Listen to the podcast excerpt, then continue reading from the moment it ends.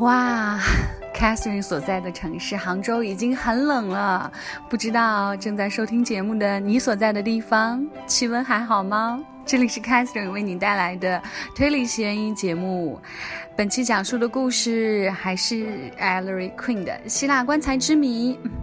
如果你想听到 Catherine 更多的作品，可以加入 QQ 群三七三七一九三七九，以及苹果播客搜索推理悬疑，还有新浪微博布达佩斯洛伊与我联系。好啦，那我们来听今天的 Alan Queen 的推理之路吧。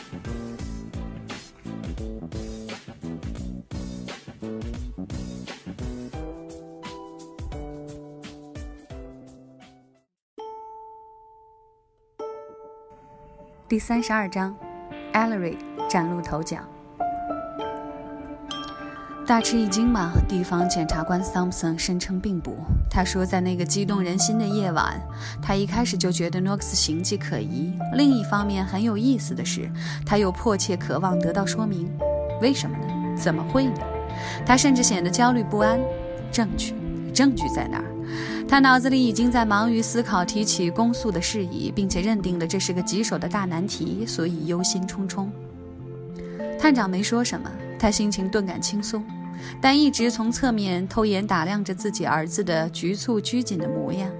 当时一经宣布，诺克斯立刻吓得瘫软了半截，可是简直像奇迹似的又恢复了常态。John 布莱特对这一切无法置信，惊得气儿都喘不出来。Ellery 主宰着舞台，却并不过分得意。在 Queen 探长叫总部派人来把 James Knox 悄悄带走的时候，Ellery 一味摇头，不肯详加解释。不，他当晚什么也不谈，明天上午谈吧。对，也许是明天上午。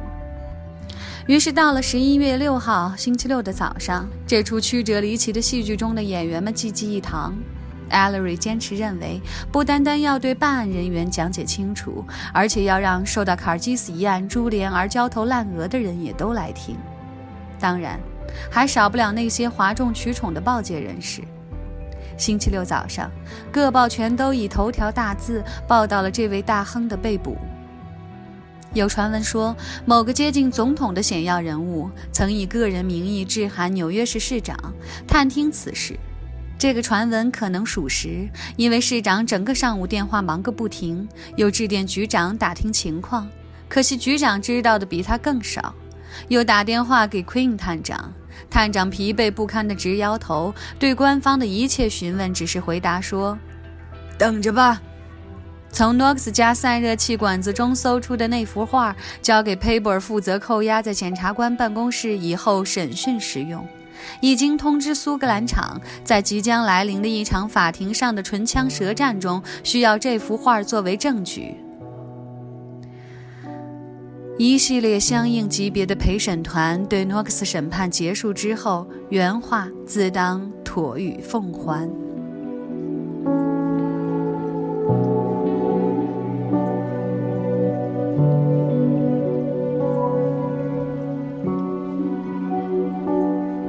要容纳 Ellery 所执意邀请的这一大批专爱吹毛求疵的听众，Queen 探长的办公室实在太小了，因此集会地点就安排在警察总部的一个专门用来开会的议事厅。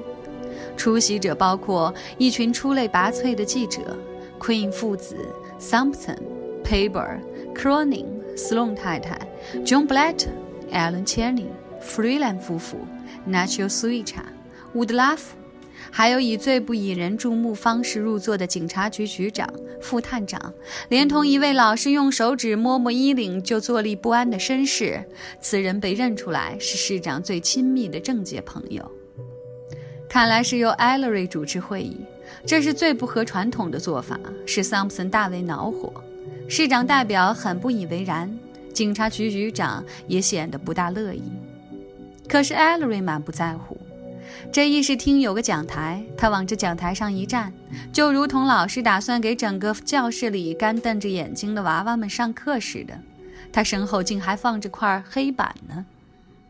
他站得笔直，气宇轩昂，假鼻眼镜也擦得干净光洁。坐在后排的 Cronin 副探长对 Thompson 咬耳朵说 Harry，老兄，走着瞧吧。，Nox 可不是好惹的，他们在这一件案子上不知要胡闹到什么地步，我简直想都不敢想。桑普森没说什么，也没什么可说的。艾 l 瑞平静地开始讲解，流利畅达地把过去分析案情时的一切事实和推理都罗列出来，以便使那些到目前为止对本案案情奥秘还一无所知的人有所了解。直到他把收到两封恐吓信前后所发生的种种情况叙述完毕，才稍稍停顿一下，舔了舔发干的嘴唇。他又深深地吸了口气，然后就抓住这新推论的要点，大加发挥。唯一能够投递这两封恐吓信的人，就是知道 James Knox 窝藏画的人。这一点我刚才已经指出过了。James Knox 藏有脏话这事实，幸而从不为人所知。那么，除了勘察的人，也就是我们这几个之外，谁还知道这一事实呢？两个人知道，只有两个人，一个是 Grim 校的同党，上面已经分析过了。此人就是杀害 grimsha 和 Sloan 的凶手。此人之所以知道 Nox 藏有此画，是因为他跟 grimsha 合伙，而且 grimsha 亲口承认过。这个同党也唯有这个同党知道全部始末根由。另一个人呢，当然就是 Knox 本人了。这个事实，我们这些人中当时谁也没有想到过。很好，再说两封恐吓信是各用半张期票打字而成。这个事实充分证明了写信人就是谋杀 Grimshaw 和 Sloan 的凶手，也就是 Grimshaw 的同党，因为唯有凶手才可能从 Grimshaw 的尸体上取得那张期票。请诸位牢记这一点，这是逻辑结构的重要环节。进一步讲吧，在检验了打字机打出来的恐吓信之后，我们发现了什么呢？哦，第一封恐吓信是用一架安德伍德牌打字机打出来的，巧得很。凶手报告我们 Sloane Grimshaw 是兄弟的那封匿名信用的正是同一家打字机。第二封恐吓信是用雷明顿牌打字机打出来的，这第二封的打字明显的露出了马脚。打字者在打三万美元这组字眼时曾经有过失误，从失误中显然可以看出，三这字键的上排的符号并非普通的标准键盘上的符号。我来描给你们看看信上那组三万美元是什么样子，这将有助于讲清楚我现在形成的观点。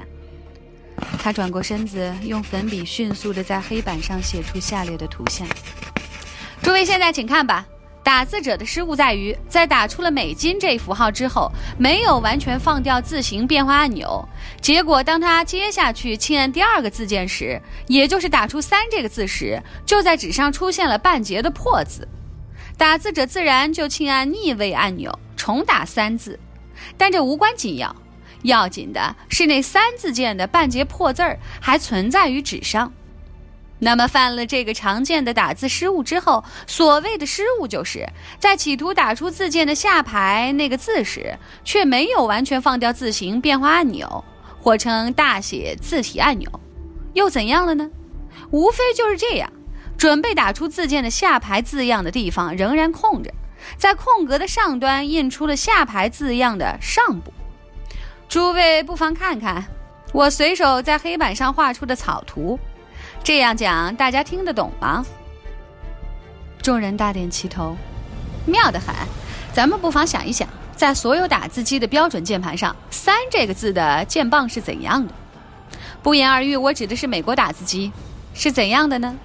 三是在字键的下排，该字键的上排是代表号码的符号。我来画给你们看吧。他再次转身朝向黑板，用粉笔写出了下面这个符号——井号。他转过身来说：“但我要请你们注意啊，第二封恐吓信的上的失误，表明它并不是从标准键盘上打出的。至少‘三’这个字的键棒并不标准。”因为在后退一格打出“三”字的部位上方的断头符号中，应该是这个井号符号的下半截。然而，正如你们在黑板上所看到的，远不是那回事儿。相反，却是个很特别的符号：左面一个弧圈，向右拖出一根曲线。他已经牢牢吸引住在座的全体听众。他向前倾着身子。所以我刚才已经讲过，这第二封恐吓信所用的雷明顿牌打字机，在“三”这一字键上的上排符号通常为“井”这一符号的位置。显然，另有别的特殊符号。他朝黑板上“井”这个符号晃了一下脑袋。同样显而易见的是，这个弧圈曲线只不过是某个完整符号的下半截。那么它的上半截是什么样子呢？这个符号的全貌是什么呢？诸位思考一下吧。请看看我用粉笔在黑板的“三”字上面涂鸦的这个记号。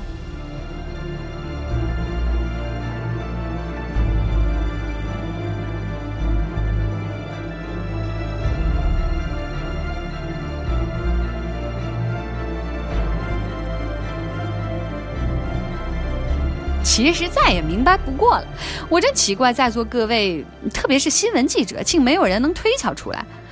我对自己的答案十分确信，没人反驳得了。我认为这个弧圈曲线只可能是某一符号的下半截，那是唯一能想到会出现于打字机上的符号。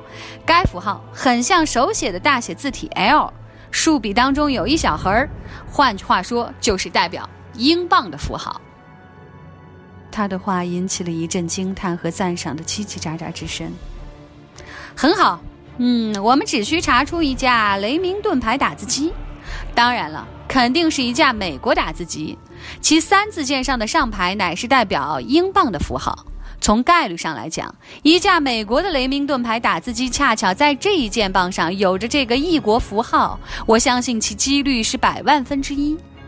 换句话说，如果你能查到一架打字机恰巧在这个字键上有这一符号，我可以根据数理和逻辑，百分之百的肯定，那就是第二封恐吓信所用的打字机了。上面这段开场白对于理解下文是很重要的，请留神听我讲吧。还在 Sloan 被认为是自杀的那段日子里，在收到第一封恐吓信之前，当我跟 James Knox 谈话时，我得知他有一架新的打字机。那上面的一个字键是改装过的，这是我偶然获悉的。当时我去拜访 Knox，他正在指示布莱特小姐开一张支票，用以缴付新打字机的款项。他还提醒他别忘记为了调换一个字件而另付一笔小费。此外，也就是在这个场合，我听布莱特小姐告诉我，这家打字机是雷明顿牌。他明确地讲出这个牌子。我还得知，还是那所房子里唯一一架打字机。旧打字机呢，诺克斯已经当着我的面吩咐布莱特小姐送给慈善机关了。布莱特小姐着手替我打一份数字符号，她半道停了下来，接下执掌道：“我得用笔来写出这个井字符号字眼。”着重语气当然是我现在加上的，尽管现在这件事儿在当时并未使我感到有什么大不了的。但我却据此了解到，Knox 家里只有一架打字机，是雷明顿牌的，上面没有井号符号。否则的话，布莱特小姐为什么必须要用手写出井号这个符号呢？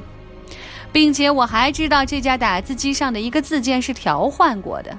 现在既然这架新打字机上有一个字键是调换过的，既然它缺掉的是井号这个符号，那么根据严格的逻辑推理。他所调换的字键，必定就是号码符号的键。这个字键的下排就是“三”这个字，这是基本逻辑。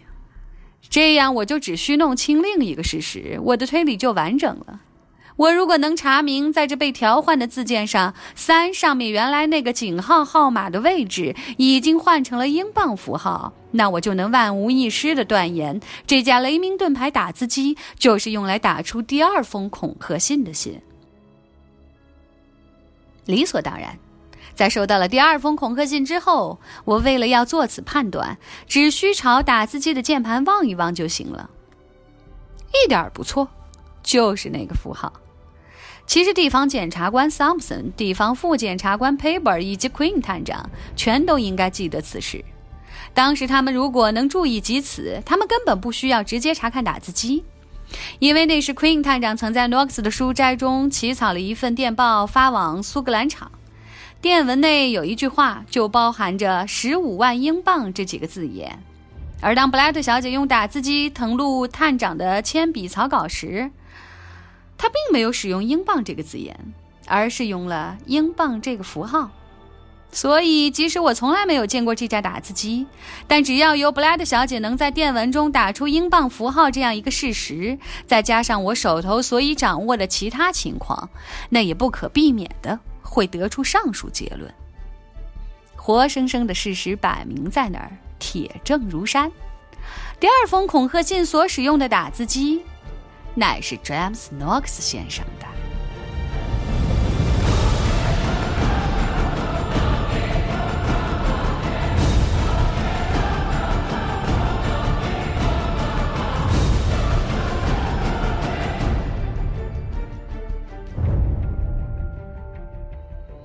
前排坐着的是新闻记者，他们笔下出现了《爱丽丝梦游仙境》，除了喘息之声以及铅笔的刷刷之声外，悄无声息。，Allery 把烟蒂丢在地板上，用脚踩熄，对总部的规矩以及普通礼节毫不放在心上。哎，别，他轻松愉快地说道：“Nous faisons des progrès。”因为我们知道，自从诺克斯收到第一封恐吓信之后，他谢绝一切宾客，就连他的法律事务临时代理人伍德拉夫先生也不接见。这就意味着，能够使用诺克斯的打字机来打第二封信的，唯有以下这些人：诺克斯先生、布莱特小姐、诺克斯家的仆佣，还有由于两封信都是写在半张期票上的，而这期票又只可能为凶手所用，所以。这又意味着上述这些人中的某一个人就是凶手。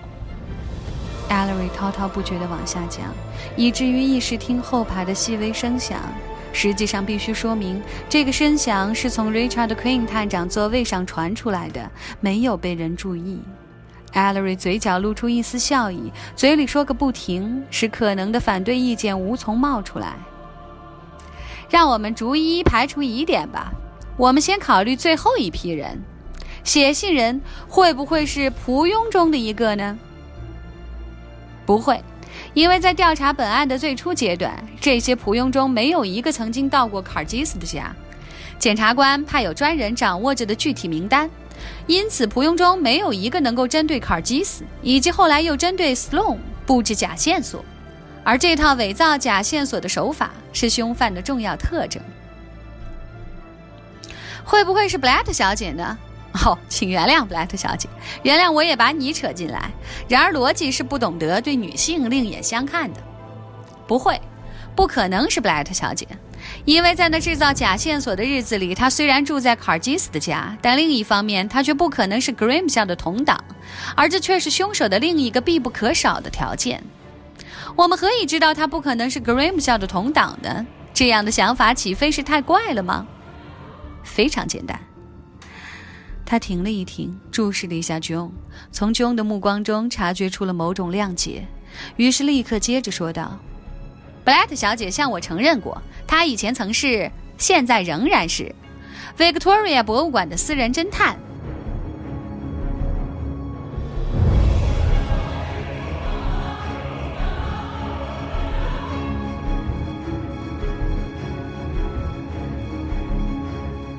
一阵惊叹、兴奋的骚动，使他下面要讲的话淹没无闻。一时之间，这个会议看来是开不下去了。但艾 l 瑞敲敲黑板，俨然一副老师上课的派头，使乱哄哄的喧闹平静了下来。他继续往下讲，眼睛不看 Thompson Paper，也不看自己的父亲。这些人全都压着一肚子不乐意和满腔恼火，望着他。我刚才讲，布莱特小姐向我承认，她是 Victoria 博物馆所聘请的不公开露面的侦缉人员。当初打入卡尔基斯家，唯一的目的就是追踪失窃的达芬奇作品。布莱特小姐是在 Sloan 被看作自杀之后，在第一封恐吓信出现之前，把这情况告诉我的。当时她给我看了看轮船票，她已经买好票要回英国去了。为什么呢？因为她认为关于那幅画的线索断了。既然已经惊动官府，就不需要他再插手了。他买票打算离开这儿，意味着什么呢？显而易见，意味着他当时还不知道脏话所在。知道的话，他就不会离开纽约了。他打算回伦敦，就证明了他对此一无所知。而我们这个凶手的主要特征又是什么呢？就是他确实知道脏话何在，确切的知道是在诺克斯的手中。换句话说，布莱特小姐不可能是凶手，所以也就不可能写这第二封信恐吓信，也不可能写第一封信，因为两封信都是出自同一个人之手。那么很好，既然布莱特小姐和几个仆佣都被排除在疑点之外，那么剩下的只有诺克斯本人是第二封信的作者，所以也就是 grims 的同党和杀人凶手了。怎样核实呢？诺克斯充分体现出凶手特征。首先，在针对卡尔基斯而制造假线索的那段日子里，他曾经在卡尔基斯家出入。其次，我不妨暂时离题一下吧。就在诺克斯费尽九牛二虎之力造成了并无第三者在场的假象之后，他为什么又主动跑来自称就是第三个人，以破坏他自己一手造成的假象呢？他这样做很有道理。布莱特小姐已经当着他的面讲清了茶杯的情况，从而把第三人这个论点戳破了。因此，他装出协助侦查的姿态，对他大有裨益而一无所失。这一破例之举更显得他清清白白。他在斯隆问题上也有迹可循，他可能就是跟随 Grimshaw 一起到 Benedict 旅馆去的那个人，从而得悉斯隆与 Grimshaw 是兄弟。于是他就写匿名信给我们，作为构陷斯隆的一种暗示。再说，他既是凶手，从卡尔基斯棺材内拿到了遗嘱，就把他放到了隔壁他自己那座空房子的地下室中，而且又复制一把钥匙放在斯隆的雪茄烟盒内。最后，他作为凶手握有 Grimshaw 的表。当他在卡尔基斯收藏品总库干掉斯隆之后，他就把表放在第二名被害人的保险箱内。那么，他为什么又写两封信给自己，又捏造出自己藏画失窃的假象呢？那更有道理了。斯隆自杀自说已经被公开推翻了。要知道，警察当局仍在缉捕真凶，况且他正受到压力，要他归还达芬奇作品。他给自己写了两封信，就造成了一个印象：凶手既然逍遥法外，但不论凶手是谁，至少不会是他诺克斯。写信的是外面某个人，因为他如果想得到查信会追查到自己的打字机，他就根本不会写那两封信。这样，他自己把画偷走，打算进一步制造假象，仿佛这个虚构出来的外人为了偷画而故意把警察从他家引开。他事先把自己家里的防盗警报器搞坏，无疑是算计好我们从时报大厦空手而归的时候，被毁的防盗报警器可以向我们作证。那幅画是在我们徒劳往返之时被偷掉的，这是条绝妙好计呀！因为画技被偷，就免除了他还给博物馆的义务，而他从此之后就能秘密地保住此画，万无一失了。Ellery 朝议事厅的后排笑笑。我看见尊敬的地方检察官正在舔着嘴唇，恼火犯愁。我亲爱的桑普森，你显然是在担心诺克斯先生的律师们的辩解。毫无疑问，他那些法律智囊必然会摊出诺克斯亲自打字的某些样品，用以表明你所指控是他自己投寄给自己的两封恐吓信与他本人的打字风格完全不相同。你不必为此担心。任何法官都明白，诺克斯在打这两封恐吓信时，当然会故意改变自己平素的打字风格，行款间距、标点使用法，某几个字打得特别重，诸如此类，以便加强假象。信是出自于别人之手。至于谈到两幅画，不外乎两种可能：第一种可能是两幅画一开始。就都在诺克斯的手中，像他自称的那样。还有一种可能是他仅有一幅，也就是他从卡尔基斯那儿买来的那幅。如果他仅有一幅，那么他所说被偷就是撒谎，因为在他自称被偷之后，我在他家搜到了一幅。他看见我查获了，就心慌急忙地搬出了两幅画的典故，企图使我们认为他一直拥有两幅画。查出来的那幅乃是复制品，原画已被这个凭空捏造出来的窃贼所偷去。这样一来，他诚然牺牲了一幅画，可是却保住了一身皮，至少他自认为能够这样。另一方面，如果他真的是开始就有两幅画，那么我所查获的那幅，或者是达芬奇作品，或者是复制品，在我们把不知诺克斯藏匿在何处的另一幅油画找出来之前，是无法断言的。然而，不论现在扣押在检察官办公室内的画是属于哪一幅，反正另有一幅藏在诺克斯的手中。如果他确实是拥有两幅的画，而这另一幅诺克斯是绝不肯交出来的，因为他早已一口咬定他已被外人偷走了。我亲爱的桑普森啊，要是你能够在诺克斯的产业的某个地方把那幅画挖出来，或者在别的什么地方找到它，并证明是诺克斯放在那儿的，那么对他的指控就比现在更加过硬了。从桑普森瘦瘦的脸上的表情来看，他对这个论调还是不以为然。他显然认为这个案子漏洞百出。但艾勒瑞不让他把心里话说出来，他不停顿地往下讲。总而言之，凶手必须具备三个主要条件：第一，他应能针对卡尔基斯和斯隆布置假线索；第二，他应是两封恐吓信的作者；第三，他应在诺克斯的房子里，才有可能打出第二封信。符合这三个条件者，只有几名仆佣布莱特小姐和诺克斯。但是仆佣们被第一个条件所排除，我刚才已做了说明。布莱特小姐被第二个条件所排除，我刚才也已讲过。剩下来只有诺克斯。既然诺克斯完全符合上述三个条件，所以凶手非他莫属喽。Richard Queen 探长并不因为他儿子大出风头而感到有面子。当那一阵子少不了的盘问、祝贺、争论以及记者纠缠都闹腾完了之后，值得注意的是，报界人士中有几位在摇头。Queen 父子回到了神圣不可侵犯的探长办公室，只有二人相对的时候，老头子才让刚刚拼命压制的内在感情流露了出来。艾 l l e r y 察觉出他父亲的心情已经不痛快到了极点。有必要指出的是，艾勒瑞本人此刻也并不像一头自以为了不起的初生之犊，恰恰相反，他那瘦小的脸颊绷得紧紧的，眼色中显出疲乏和狂热。他一支接一支的抽烟而不知其味，并且回避父亲的目光。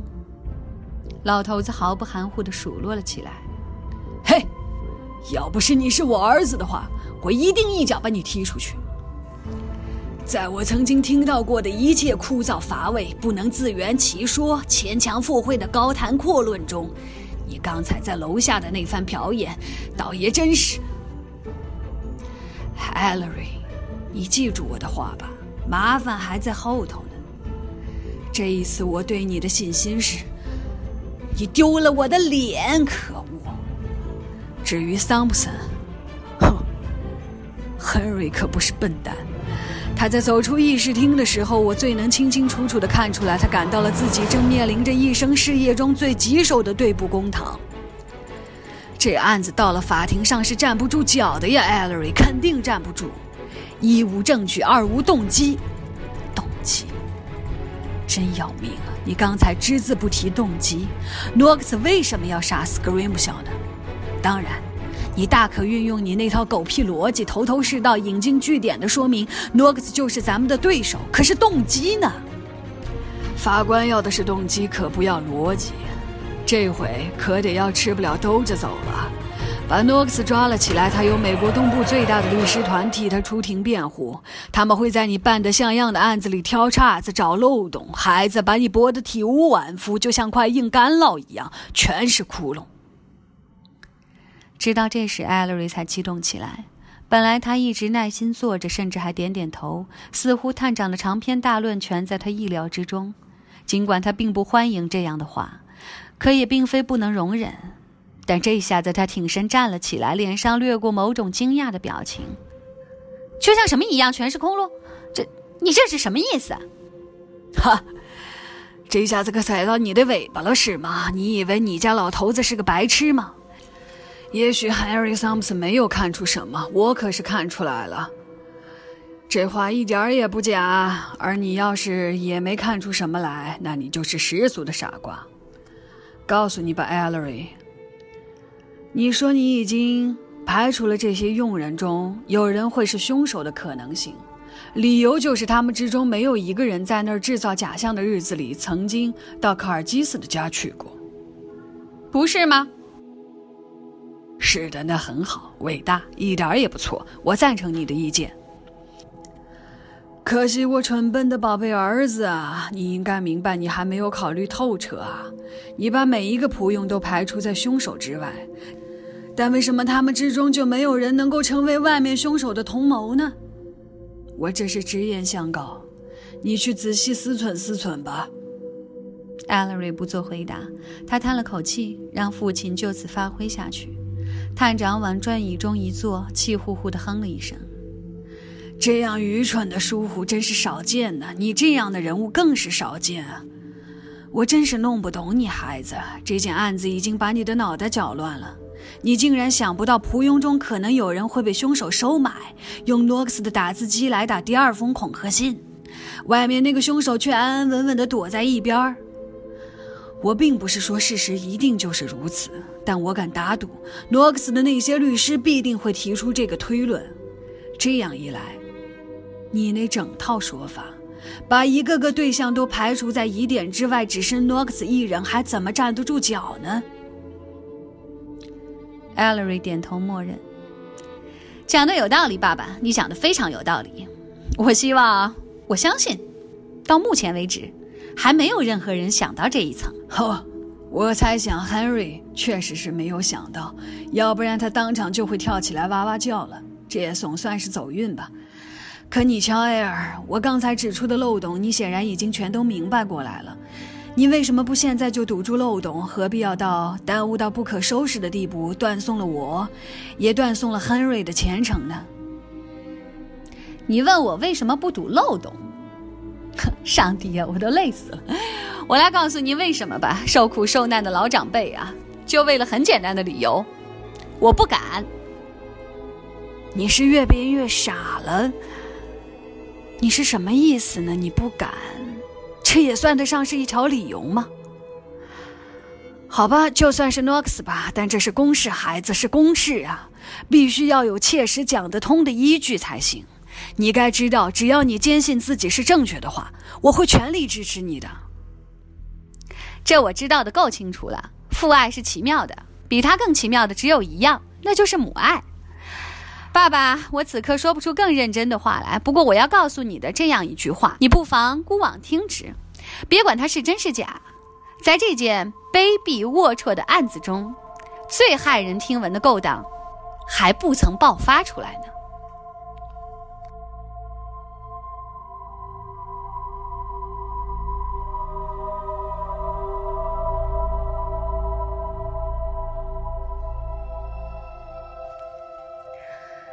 说的勾当是什么呢？不管这案情如何，刚才 Richard Queen 的对儿子的这番话，确实让 Catherine 有些动容。父爱如山吗？也许也会像细流，温暖你的每一处身体呢。好啦，让我们下周期待 Ellery Queen 爆出来的骇人听闻的勾当吧。拜拜。